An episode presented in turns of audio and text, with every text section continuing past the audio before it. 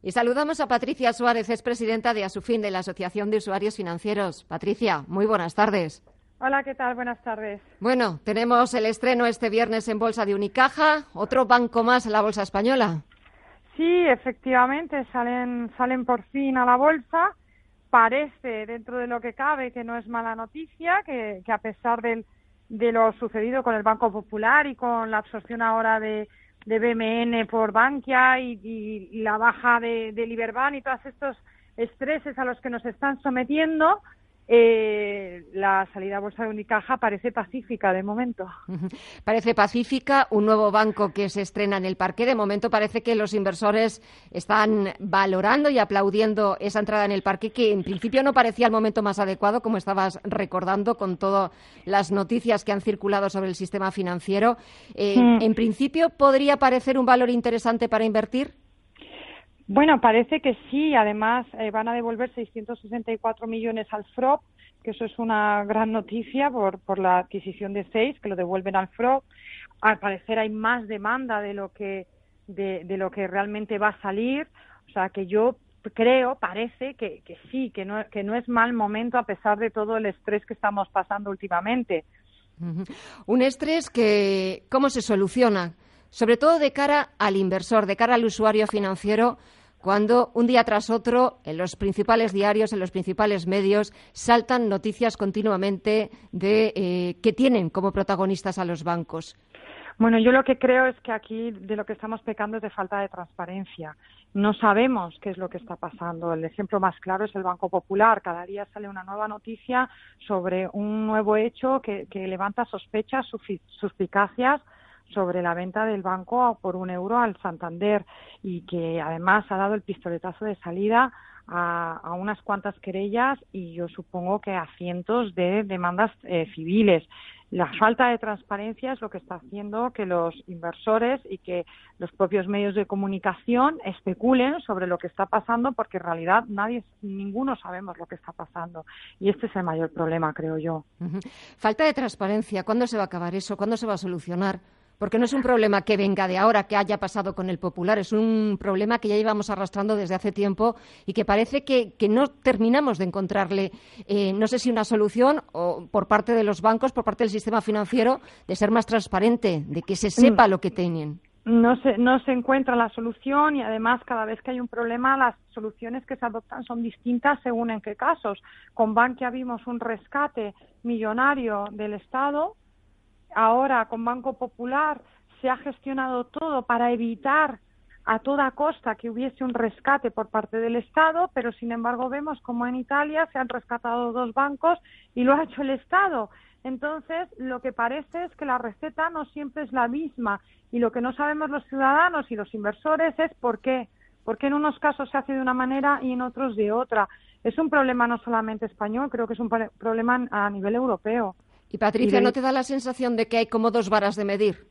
Totalmente, claro que sí, totalmente. Me da la sensación de que hay dos varas de medir y además me da la sensación de que muchas veces se hace política con esto, porque mm, a nadie se le escapa que el gobierno no quería rescatar bajo ningún concepto al Banco Popular para que nadie le pudiese echar en cara otro rescate por parte de los ciudadanos pero lo que no sabemos es si la factura al final nos va a salir más cara que si lo hubiésemos hecho así. este, esto es lo que, lo que son un montón de incógnitas que en, los próximos meses saldrán a la luz. Incógnitas que esperemos que, tengan respuesta, que sea una respuesta clara y también una respuesta transparente. Pero en este punto, los usuarios financieros, los inversores de Bankia, de Banco Mare Nostrum, de Popular, eh, ¿en qué situación están? Bueno, depende, depende de lo que uno tenga, ¿no? Normalmente si tú lo que tienes es una cuenta bancaria normal, pues bueno, no, no, no tienes mayor problema. Te, te, te adopta la otra entidad y ya está, en principio con marcas separadas y dentro de unos meses seguramente dejen de tener las marcas separadas. El problema es cuando te pasa, por ejemplo, lo que a los accionistas y a los bonistas, no nos olvidemos de los bonistas, del Banco Popular, que de repente tu acción no vale nada y que además semanas antes te han estado diciendo desde, desde varias informaciones, en principio fiables, como pueda ser la de Luis de Guindo, que aquí no pasa nada, que todo se va a arreglar, que todo, todo va a estar bien. Mucha gente además invirtió a última hora convencida de que, de que esto iba a tener una solución. En el caso además de, de BMN con, con Bankia, bueno, pues aquí vamos a ver qué sucede. En principio parece que no va a haber muchos cierres de oficina porque no se pisan las, las, las oficinas. BMN tiene mucha presencia en Murcia, en, Granada, Baleares y no tenía tanta presencia donde, tiene, donde está Bankia, pero sí que es verdad que muchos esperaron a, a, esta, a esta fusión para ver qué pasaba pues con sus cocos, con su deuda subordinada y ahora ahora viene la gran pregunta y ya veremos cómo desde Casa PND sin ir más lejos ya hay montada una plataforma de afectados de los minoritarios porque consideran que se ha vendido el banco por mucho menos dinero de lo que realmente valía. Lo que está claro, eh, Patricia, es que el mapa financiero español ha cambiado drásticamente en poco tiempo y, las instituciones eh, europeas o el Fondo Monetario Internacional o la OCDE, eh, siempre que hablan de España o siempre que miran al sector financiero español, siguen hablando de que tiene que haber todavía mayor concentración, que tienen que quedar todavía menos entidades. Sí, incluso ellos han empezado a dejar de hablar de concentración bancaria porque la concentración bancaria es un término que en competencia no es bueno porque y enseguida se asocia con la falta de competencia y ahora empiezan a hablar de consolidación bancaria, que queda como más bonito. Lo oíamos el otro día en palabras de Golzarri, que él hablaba de la consolidación bancaria y de que ellos iban a contribuir a esa consolidación.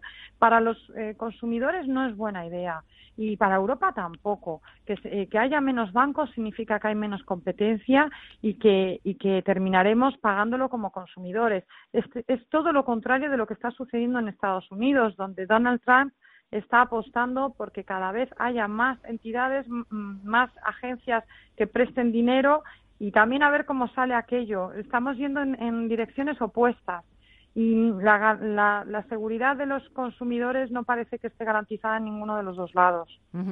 Con asociaciones como, como la vuestra, como ASUFIN, Asociación de Usuarios Financieros, los usuarios, los consumidores, los ciudadanos de a pie, empiezan a estar o empiezan a sentirse algo más protegidos por lo que pueda pasar. Bueno, yo, yo espero que sí, pero es que además mm, reconozcamos que los jueces en este país han hecho mucho por los consumidores bancarios y han ido poco a poco dando la razón a los consumidores. Frente a esto nos encontramos con procedimientos, con, con trabas con. Hace unos años teníamos las famosas tasas judiciales que después se declararon inconstitucionales y que fueron un freno para que miles de preferentistas pudieran poner una demanda porque se les, se les encarecía el coste del procedimiento. Y ahora la última noticia es que nos han puesto unos juzgados unificados eh, por, cada, por, cada provincia, en las capitales de provincia, y nacen ya saturados. Y nacen saturados porque no olvidemos que más de la mitad de los asuntos que tenían los juzgados de lo civil son bancarios y han decidido que todos estos asuntos van a ir a un solo juzgado. Y están recibiendo las noticias que tenemos, por ejemplo, en Madrid, un juzgado normal desde enero de este año hasta junio, o sea, la mitad del año ha recibido unos 600 casos y el 101 bis de Madrid ya tiene 1.600 demandas eh, eh, admitidas. Entonces ya nace, eso, ya, ya nace saturado y esto, en mi opinión, es para disuadir a los consumidores de que, de que exijan sus derechos. Nosotros trabajamos, siempre lo digo, no en ningún caso contra el sistema bancario porque los bancos tienen que existir y son buenos para la sociedad, todos necesitamos a los bancos, nosotros trabajamos para que el sistema funcione, que sea transparente y que se respeten los derechos de los consumidores. Pues Patricia Suárez, presidenta de la Asociación de Usuarios Financieros de Asufin. Ha sido un placer. Gracias y hasta la próxima. Muchísimas gracias a vosotros. Hasta otra. Buenas tardes.